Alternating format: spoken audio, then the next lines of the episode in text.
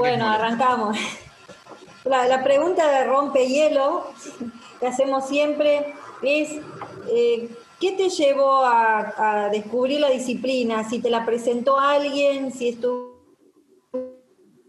buscando solo, ¿qué buscabas cuando... No, mira, lo mío, se, viste que hoy en día la mayoría de los que se acercan a la carrera es porque están ya escuchando algo sobre el coaching, están buscando algo sobre el crecimiento personal, por lo menos en Argentina, ¿no? Es el paradigma de Argentina en este momento. Sí.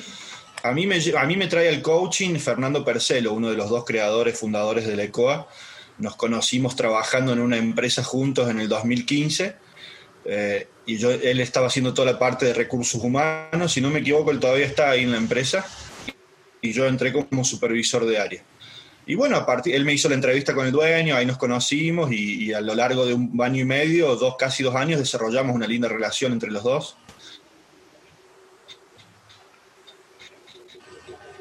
Eh, y él vio él siente eh, sin darme cuenta.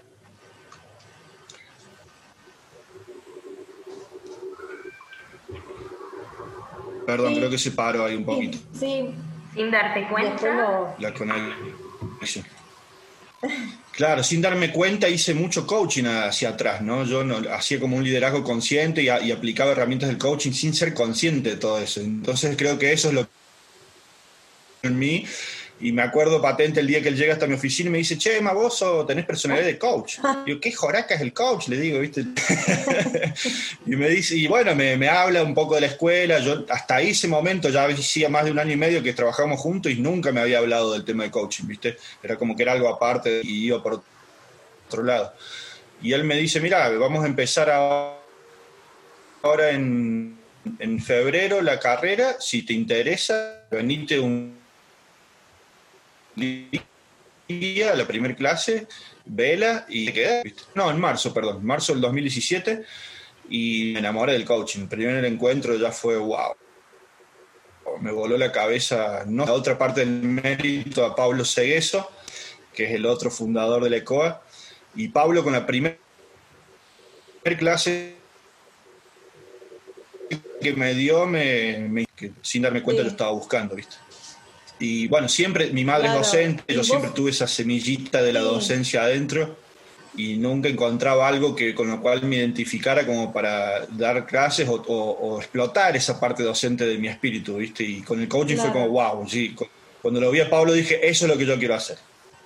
Vos sos de Córdoba, tenés una tonadita. ¿Sos de Córdoba, Un Emma? poquito, sí. Nací en Córdoba, pero a los cuatro años nos vinimos a Brasil Sí. eh, y me quedé hasta los 16 años acá. Y ahí es donde tengo toda esa deriva cultural de la parte de Brasil que hoy me per- permite estar acá liderando este proyecto tan lindo de, Bien, de Co en. Brasil, ¿viste? Ahí dan. Sí. Viste que en el coaching, Sí. perdón, en el coaching hablamos mucho de la deriva cultural, pero a veces lo ponemos como, como limitante y él no sabe utilizarla, o si sabe agarrar cosas lindas, ¿no? Por ejemplo, a mí la deriva cultural me hizo aprender tres idiomas, ¿viste? Claro. Me, hizo, me abrió muchas puertas. Entonces está bueno ver la deriva cultural como una posibilidad también y no como algo Limitante. Sí. Emma, ¿qué otras Ay, David. posibilidades? Sí, ¿me escuchan?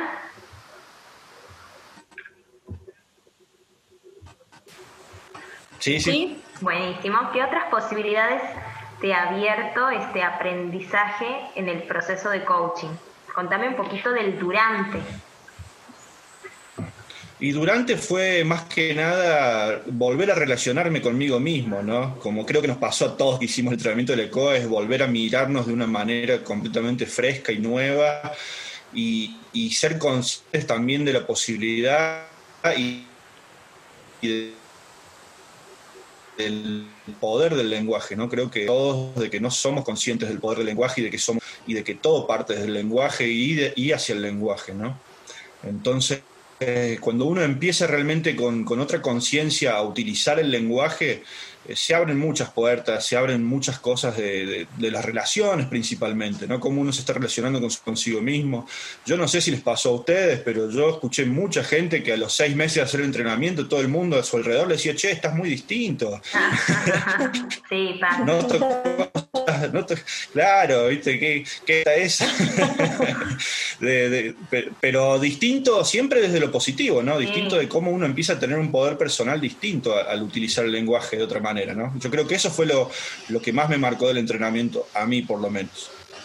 En mi, en mi, casa, por ejemplo, era gracioso, yo tengo hijos adolescentes, ¿no? Y por ahí le tiraba algunas frases que me habían impactado a mí y al día de hoy las repiten. Y decían, basta, por favor, se respira coaching, se almuerza coaching, todo el tiempo, para un poco. Sí.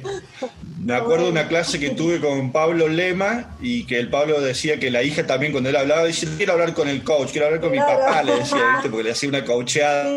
En la clase nos decía, bueno, ya, ya no hay una distinción entre los dos, ya está. Y creo que nos pasa, somos todos coaches 24 horas por día. Lo integramos, tal cual, lo integramos a todos los ámbitos. cómo llegaste, sí, ahí ¿Cómo llegaste a este gran desafío que es ECOA Brasil, que arrancó ayer? Eh, ¿Cómo se presentó el proyecto?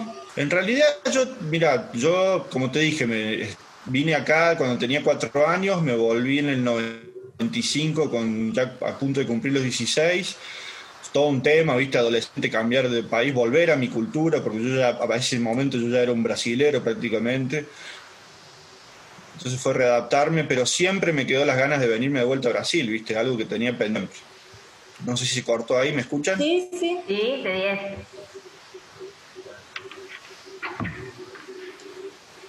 Bien.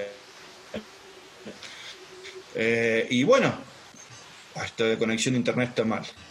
Y siempre tuve la idea de volverme a Brasil, tenía ganas y, bueno, este proyecto de justo del coaching, cuando yo dije quiero dedicarme a hacer esto el resto de mi vida, que fue el primer paso, como les dije, el segundo fue, che, a empezar a investigar sobre el coaching, empezar a investigar en los mercados, a ver qué estaba pasando en el mundo con el coaching, no me quedé solo con lo que estaba pasando en Argentina y vi que acá la escuela no estaba en Brasil y que el coaching ontológico no está en Brasil prácticamente. Vieron que hay otros tipos de coaching, coaching a secas, por decir así. En Estados Unidos se trabaja mucho con el coaching exponencial, que tiene muchas cosas parecidas al, ontológico también, pero va por otro lado. Y dije, wow, qué posibilidad linda hacer esto, de, traerlo al país que amo y donde quiero vivir el resto de mi vida y, unir las dos cosas, ¿no? Entonces, bueno, esa fue una conversación que tuve con Fernando y con Pablo y, y los dos aceptaron la entrada les encantó y bueno, también fue ir viendo cómo yo me desarrollaba en el entrenamiento, a ver si realmente era todo lo que yo pensaba o no. Y sí, se terminó dando, se terminó dando más que nada por, por el amor que tengo por el coaching, ¿viste? Y por las posibilidades del portugués, ¿viste? Yo falo muy bien portugués, claro. claro, claro, por haberme criado acá directamente. ¿Y cuáles son tus expectativas con respecto a este proyecto, Emma?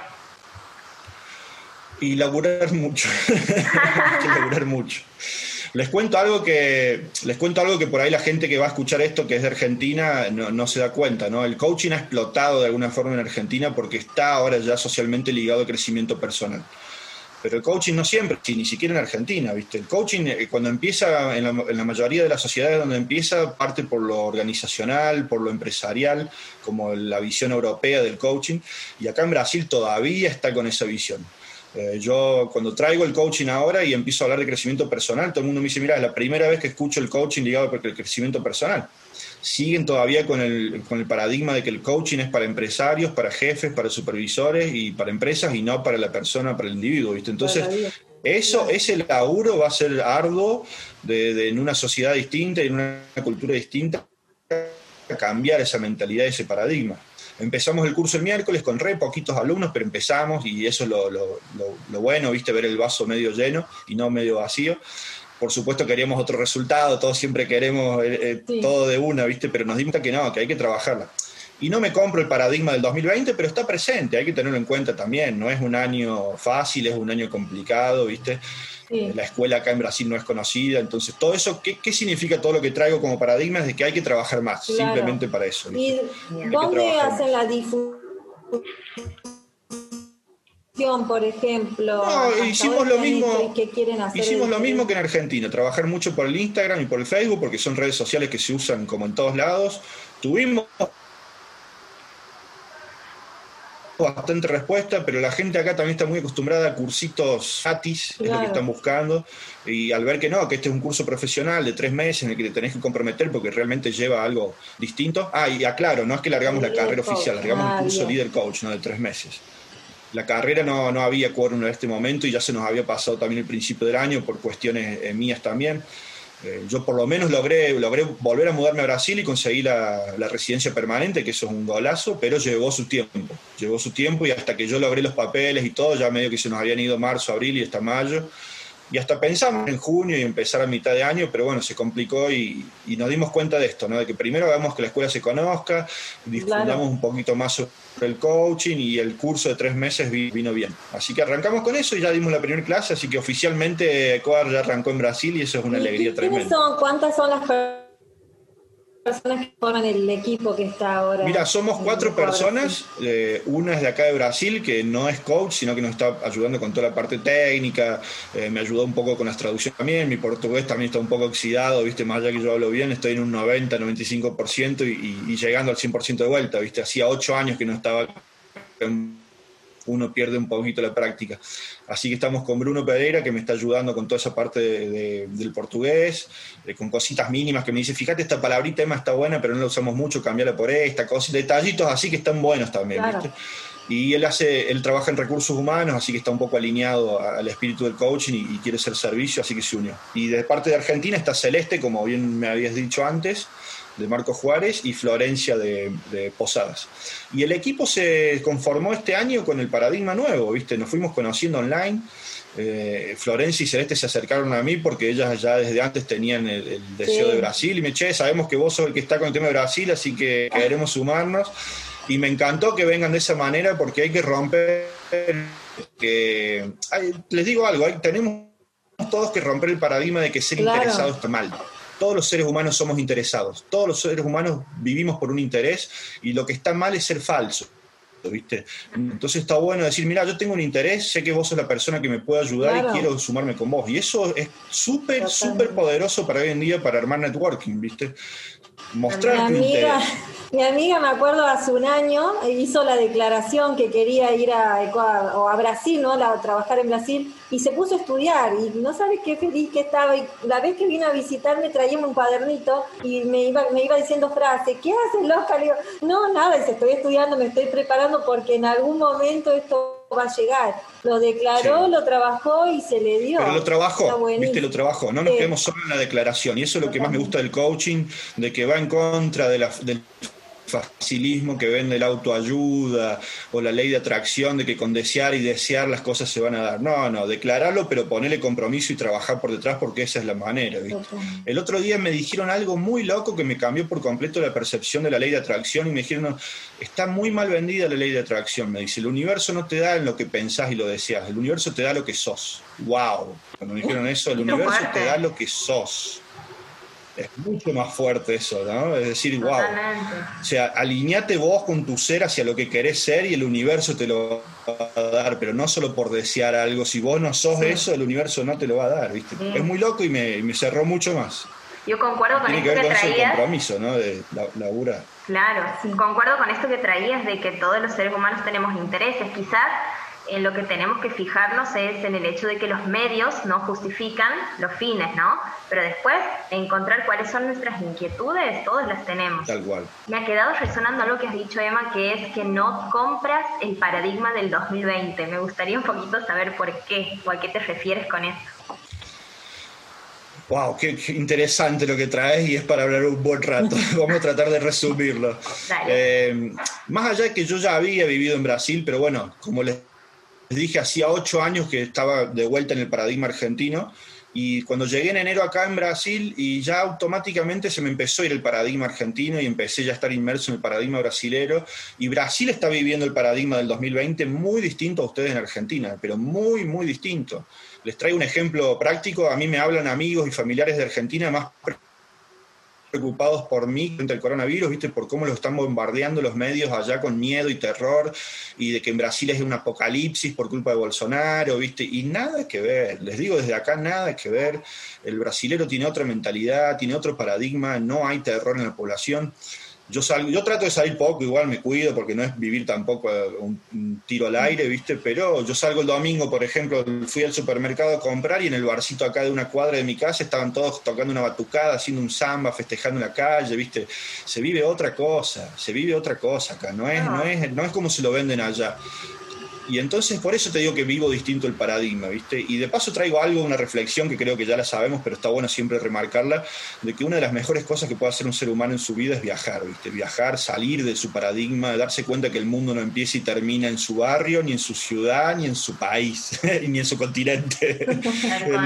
Eh, y eso sirve para romper paradigmas, ¿viste? Sirve para romper muchas cosas que uno tiene y que uno piensa y y a mí me da pena, me da pena el paradigma argentino porque los veo muy sometidos con el terror y el miedo, ¿viste? Y, no me parece saludable, porque si ya de por sí tenemos un virus, tenemos una pandemia, estamos en cuarentena, hay que tratar de estar saludable mentalmente, emocionalmente y, y es difícil cuando los medios todo el tiempo te están tirando terror y terror y terror, ¿viste? Entonces, por eso lo estoy viviendo muy distinto. Yo ahora, al final del año, voy a hacer un post en mi Facebook para todos los que quieran decir, ¿qué hiciste de significativo en el 2020, viste? Porque yo hice, mira, es el 2020 y para mí fue mudarme de país, conseguir la residencia permanente, abrir la escuela, orando en un, en un año donde mucha gente va a decir, no pude hacer nada en el 2020. No, ¿qué, qué quieres que haga? ¿Qué quieres que te diga? El, victimismo ahí La oveja, se, diríamos. Escucha que, que mucho, se, se escucha por ahí que hay más trabajo ahora que antes, porque hay nuevas formas de trabajar. Exactamente, exactamente. Emma, ¿y cuál es tu, tu relación con el dinero? Viste que cuando nos recibimos por ahí, no sé, hablo por mí, ¿no? Por ahí me pasa. Esto que traías vos de todo gratis, que empezás a trabajar y bueno, está bien, no cobrar. ¿Cómo lo administras vos a ese tema? ¿Qué aprendiste? ¿Hiciste algún curso de cómo gestionar esa, esa parte? ¿Cobro no? No, no, hay, un, hay un curso que está dando ahora ahí la LECO, pero yo no me pude sumar. Pero Ah, viste, el tema del dinero acá es ir ajustando también porque la economía de Brasil es muy distinta, entonces estamos ajustando los precios de curso. En lo personal, es, creo que es una matemática básica, gasta menos de lo que ganás y te va a ir bien, viste, es así de simple. Pero bueno, a mí se, se, me complicó un poco salir a buscar un trabajo también estable ahora por el tema de la para cuarentena y pandemia y estoy haciendo un esfuerzo personal desde mi propia economía desde que llegué, eh, pero lo tomo como un proceso que hay que sostenerlo, ¿viste? Yo sé que esto a futuro va a redituar, más allá de que los que hacemos coaching no lo hacemos por dinero, ustedes lo saben lo hacemos por ser servicio al mundo, lo que pasa es que tampoco somos... Eh, ¿cómo se dice? Voluntarios, ¿viste? No hay ningún servicio en el mundo que sea gratuito. Creo que hay mucha gente que confunde eso, porque haces algo bueno en la sociedad lo tenés que hacer gratis, y no se trata de eso. Ni siquiera los voluntarios trabajan gratis porque conlleva también a ellos un gasto. Si vos sos voluntario te tenés que mover y eso te conlleva un gasto, vos te tenés que comer en el lugar donde estás trabajando. O sea, no existe el servicio gratuito en el mundo. Entonces también eso es un paradigma que mucha gente tiene, ¿viste? Decía, ah, pero el coaching se habla desde, desde ser servicio y a la vez se cobra. Bueno, yo por lo menos en lo que es pro bono hago muchas sesiones de coaching, viste, acá en Brasil estoy ofreciendo muchas sesiones de coaching gratuitas. Eh, también meter el coaching acá en Brasil, porque las sesiones de coaching son algo nuevo, la gente ni sabe bien qué es creo que en Argentina me pasó lo mismo, no sé si a ustedes, que todos los días tenés que estar explicando qué es el coaching todavía, ¿viste? eso, sí, eso significa que todavía está en pañales el coaching, ¿viste? Entonces hay que meterle. Yo creo que no, estamos hablando de mí por la entrevista y de Brasil, pero todos los coaches de Latinoamérica estamos trabajando en traer el coaching a la sociedad de alguna forma. Más allá que en algunos países esté más desarrollado que en otros, ¿viste? Y ese es el servicio a decir, che, esto está bueno, porque funciona, realmente te sirve, te, transforma en un ser distinto. Y está bueno que la sociedad lo tenga, que empieza, un semillero de conciencia, ¿viste? a mí me pone re contento decir, estoy trayendo el coaching a la sociedad porque... Y eso es valioso, que eso es valioso, que vos tengas tu testimonio, ¿no? Que nosotros podamos atestiguar eso con nuestra vivencia, eso es valiosísimo. ¿Quiénes constituyen, Emma, tu, red de apoyo personal? Además de todo el equipo que has nombrado, en, a nivel personal, ¿quiénes te acompañan? Se me desconectó, a ver, Ah, no, se me abrió otro plan. Eh, bueno, en lo personal, mi hijo que quedó en Argentina, yo soy separado, no lo pude traer, cumple 12 años el gordo ahora el mes que viene, en noviembre, perdón. Y bueno, él y mi madre son mis dos rocas, son mis dos rocas en las cuales siempre me apoyo. Mi madre ha sido mi roca desde el día que nací hasta el día de hoy y siempre cuando tengo necesito eh, la terapia personal es mi madre, ¿viste? De contar cosas, el confidente, de ir explicándole cómo va el proyecto, ¿viste? De, ir hablando con ella y también con mi hijo, también con mi hijo todo el tiempo llamarlo, aprovechar las herramientas eh, tecnológicas para poder hablar con él todo el tiempo, eso está bueno.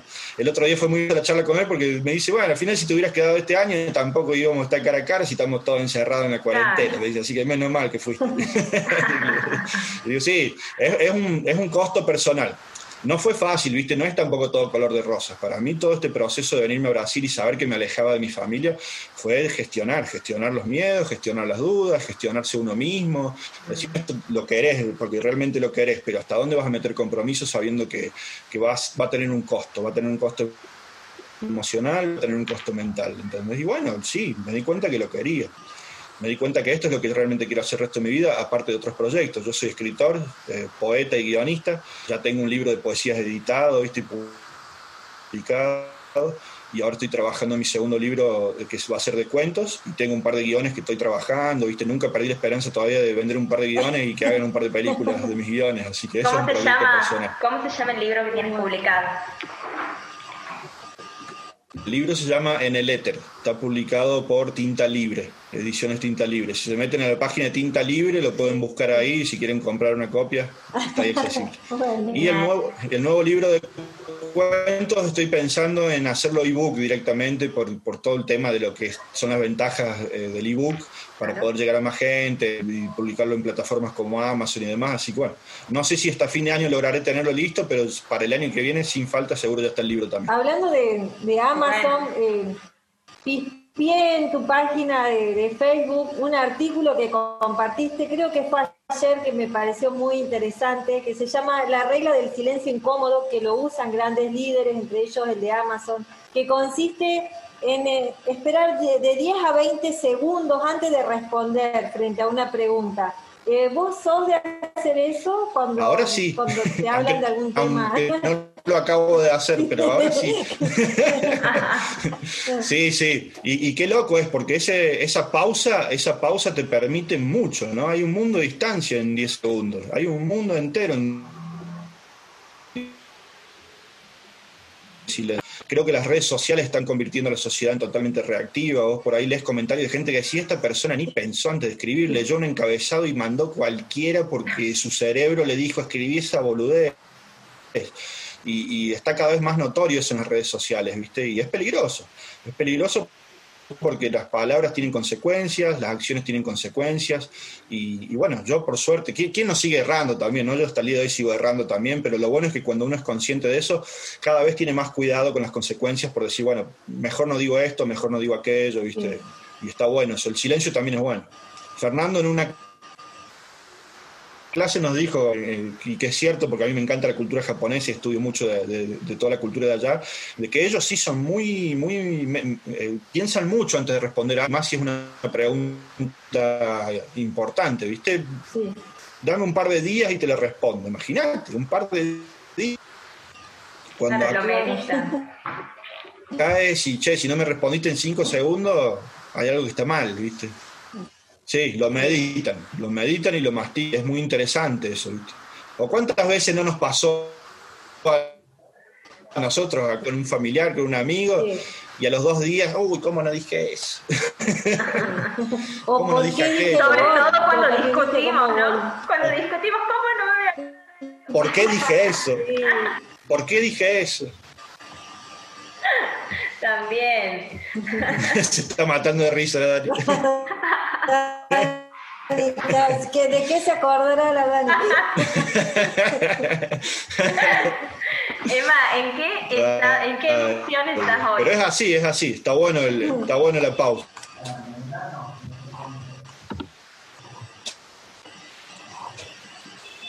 Eh, felicidad,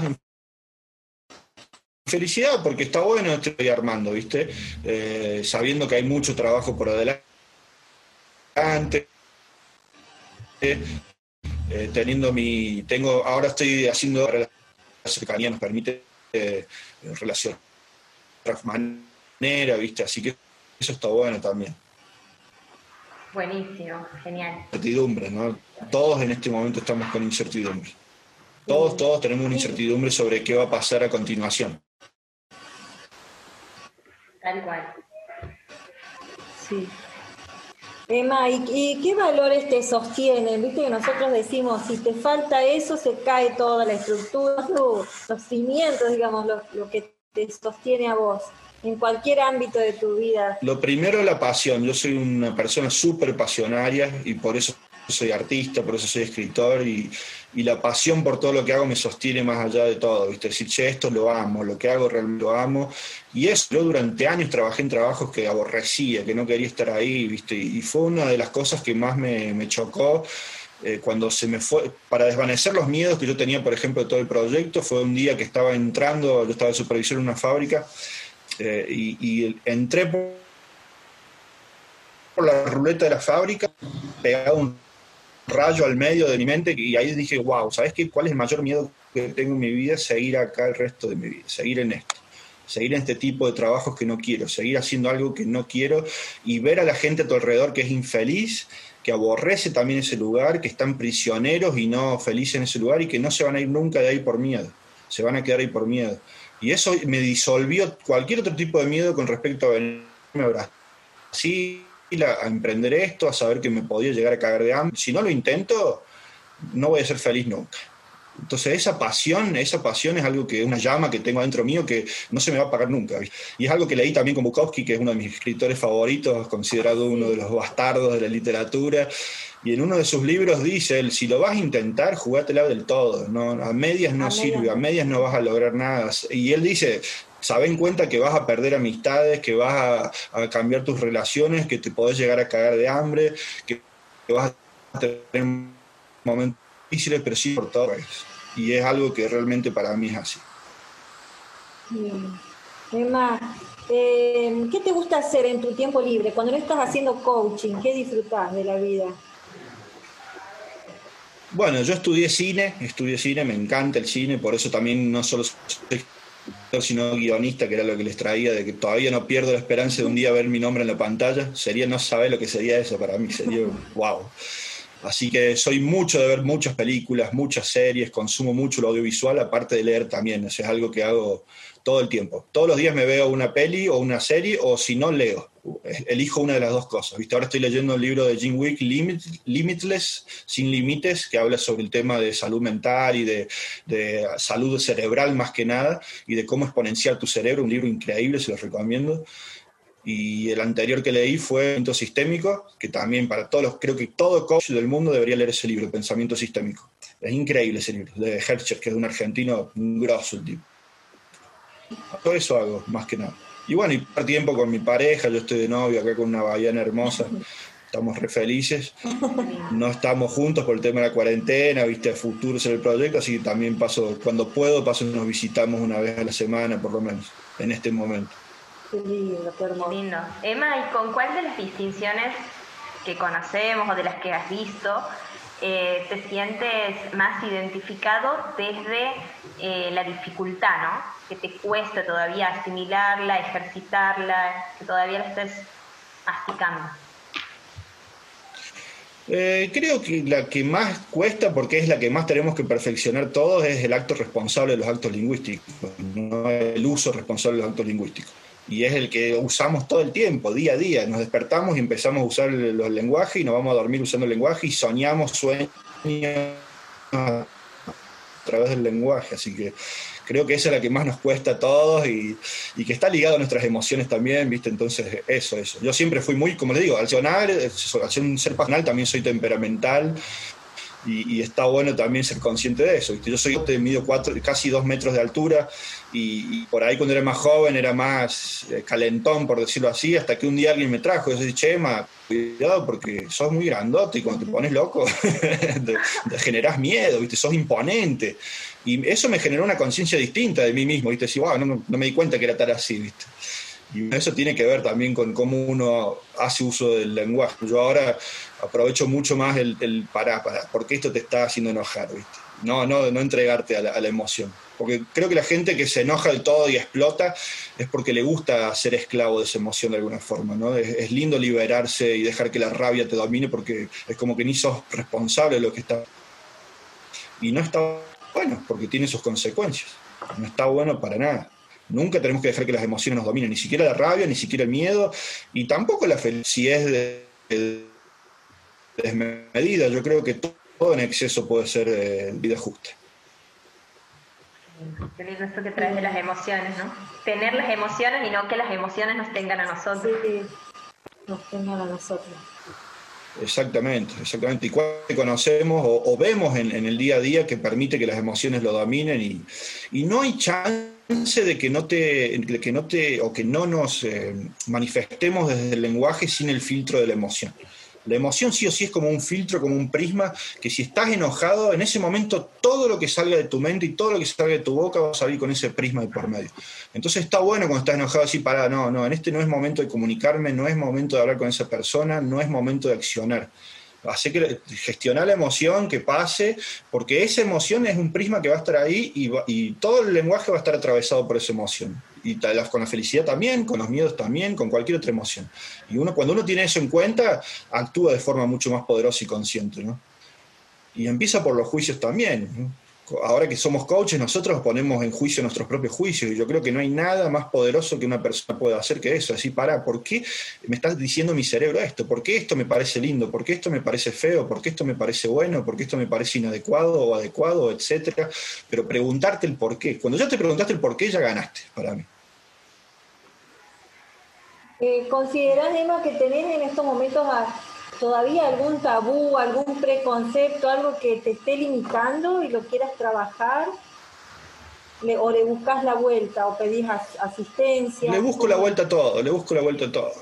Es como decir, che, cuando si me toca ahora hacer de y simulado en una sesión, me va a costar traer un tema, porque decía ah, que tenés tu vida resuelta, entonces no, tengo miles de kilómetros como todos, pero tengo un plan de acción para todos, ya, ya tengo, ya tengo, ya la he pensado 20 veces en vez de entregarme a, la locura del hacer por hacer, ¿viste? Bien. ¿Qué nivel de reflexión crees que tiene? Del 1 al 10. entre reflexión y no me voy a tirar un 10 porque va a sonar mucho, un 8.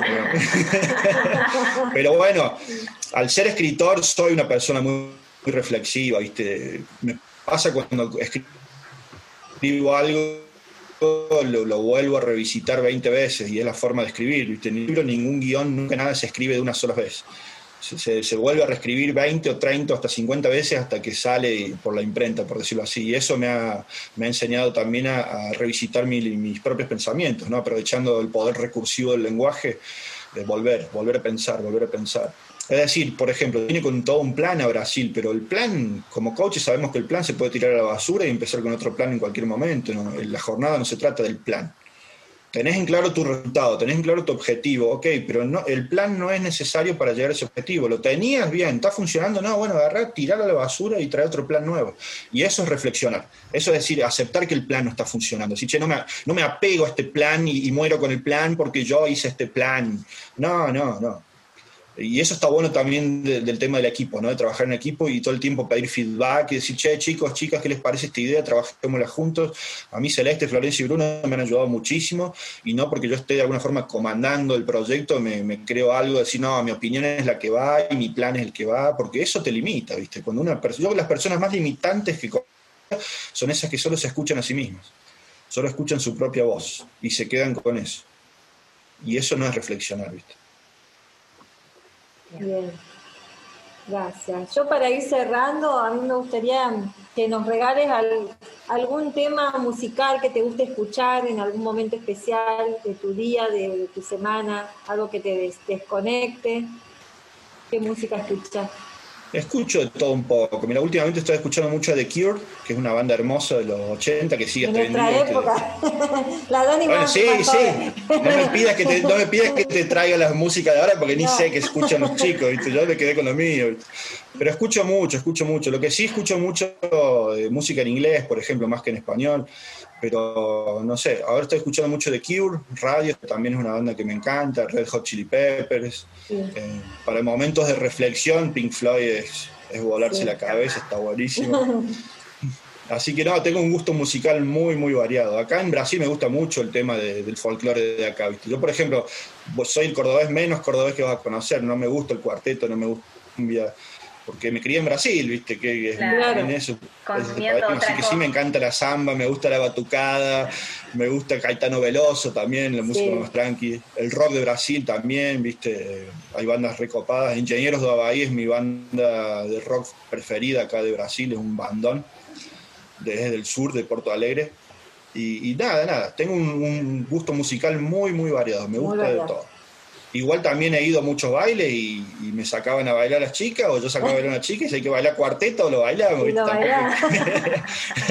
no me voy a hacer rogar para hacer un baile. Pero bueno, tengo un gusto musical muy variado, me, gusta todo un poco. Bueno, gracias, Emma. Bueno, bueno, Emma, yo por mi parte te agradezco un montón, me ha parecido un tiempo súper enriquecedor, me alegra mucho conocerte y bueno, ojalá que prontísimo nos encontremos, ojalá que sea en persona también para ojalá, ojalá, de otra manera. Todavía no conozco en persona mi equipo. Imagínate. Imagínense. El día que nos encontremos con Celeste y Florencia y Bruno va a ser espectacular porque, como les digo, se formó, se formó el equipo online y nunca nos vimos cara a cara de presencial. Imagínense pero qué loco eso también de, lo lindo, ¿no? de lo positivo, decir, che, formar un grupo de trabajo poderoso a través de, las herramientas de, hoy en día, ¿no? sí, porque muchos, muchos se plantean que por ahí no, se puede dar esa conexión, claro, esa conexión de... miren, les voy a traer una, una que a mí me encanta y es, el mundo te pone obstáculos, pero las limitaciones te las pones vos mismo, y es así. Totalmente. Es así. Si nos quedamos con los obstáculos del mundo, yo ahora, por ejemplo, estuve charlando con mucha gente de Argentina que lo lamento por cómo está Argentina, ¿viste? Pero, Chema, ¿cómo están las cosas en Brasil? ¿Viste? Estamos pensando en irnos. Mucha gente se quiere ir de Argentina en este momento y, yo, y yo hasta diría que no es, no es una mala idea irse en este momento de Argentina por lo que se viene. Y entonces he estado hablando mucho con ellos de los paradigmas y, escucho en ellos también que tienen todas las ganas de irse, pero se están poniendo las limitaciones de los miedos, ¿no? Y, pero ¿qué pasaría si? ¿Qué pasaría si? Y yo les digo eso yo tampoco puedo influenciarte y decirte, sí, andate, andate y venite, porque es mi visión lo que yo me está trayendo acá y como yo vivo las cosas no tiene nada que ver con otros, pero veo esa limitación. Mucha gente queriendo irse de Argentina, pero que el miedo a, lo desconocido, el miedo a dar el salto los está reteniendo ahí y bueno, más allá que Argentina prácticamente es un país prisión en este momento en el cual nadie puede salir, me parece una locura eso que está sucediendo, pero cuando se abran las fronteras hay mucha gente que se quiere ir, capaz que el miedo sigue siendo una cadena que lo mantiene ahí, ¿no? Y eso no, está bueno. No está bueno porque no, he conocido a nadie que se haya animado a aventurarse y que le haya ido realmente mal en la vida. El mundo es para los aventureros, el mundo es para los que sabemos que somos un barco que no está hecho para estar en el puerto con el, con el ancla abajo, sino que estamos hechos para navegar. Así que hay que navegar. Totalmente. Bueno, ¿quieres sacar una foto, Dani? Dale, saco una foto para un segundito. Que tengamos de recuerdo un par de fotitos, así tengamos de recuerdo. Bueno, sonrían entonces. A ver, espérenme un segundo. Igual pueden sonreír todo el día, no éramos con eso. es bueno, es bueno para el cerebro. A ver, che. Sonrisa. A ver, Gaby, ¿estás como congelada o ahí está? Para, ahí estoy. Ahí estamos. Bueno, antes de irme, agradecerles a ustedes el espacio. La verdad que un honor estar acá. Cuando Gaby me dijo que habían empezado el ciclo de entrevistas con Marchesán, dije, uh, empezaron arriba con todo, ¿viste? Ahora es cuesta abajo. Yo soy un tío con el coaching de Marchesán, ¿viste? No, cállate. Em, es como, si hubieran empezado a hacer un ciclo de entrevistas deportistas y empezaban por Messi, ¿viste? Una cosa así, de que, wow. ¿viste? No, increíble. vos sabés que yo le escribí en una página de internet y me dice, Gaby, tu mensaje fue parar a Neuquén, a una escuela que tiene en Neuquén. Y bueno, le digo, no sé a dónde iba a terminar, pero a los dos días me contestó, me mandó el celular y hasta el día de hoy estamos de contacto, ¿no? Increíble. Mira, eso habla de la grandeza del tipo, ¿no? Que ni se conozcan ni tomarse, tomarse el tiempo de estar ahí, realmente un grosso, un grosso, grosso. Así que estar acá en este espacio que él ya recorrió para mí es un honor total. Les agradezco y bueno, que se repita el año que viene en algún momento, cuando ya esté el proyecto distinto, estén las cosas en otro, en otro ritmo, en otro nivel.